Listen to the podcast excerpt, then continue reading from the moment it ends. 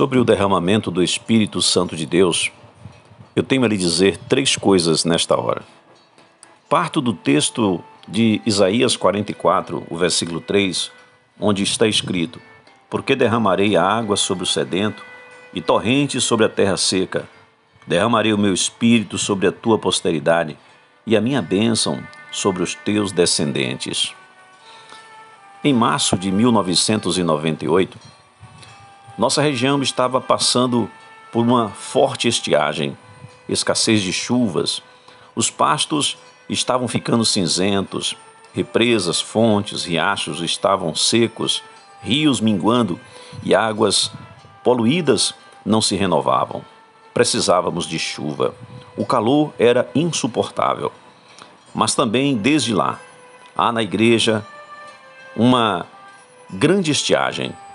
Milhões de crentes estão secos, áridos no deserto, sem verdor e sem frutos.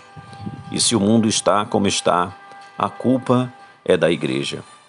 Então a primeira coisa que tenho a lhe dizer é que o derramamento do Espírito de Deus é uma promessa de Deus.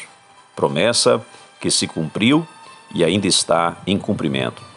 Mas em segundo lugar, o derramamento do Espírito é para hoje. É uma promessa vigente, contemporânea, é necessária para os nossos dias. Derramarei do meu Espírito, diz o Senhor. E por fim, o derramamento do Espírito é para você. Não podemos pensar que já recebemos tudo o que deveríamos receber do Espírito Santo de Deus. Há mais para nós, há infinitamente mais. A igreja não pode se contentar com pouco. O Senhor pode fazer infinitamente mais, conforme o seu poder que opera em nós. Foi atribuída a Charles Finney a seguinte expressão: ele orava pedindo mais do Espírito de Deus e dizia: Senhor, tu tens mais para mim? Eu quero. Que você, querido, querida irmã, possa pedir mais do Espírito de Deus para a sua vida.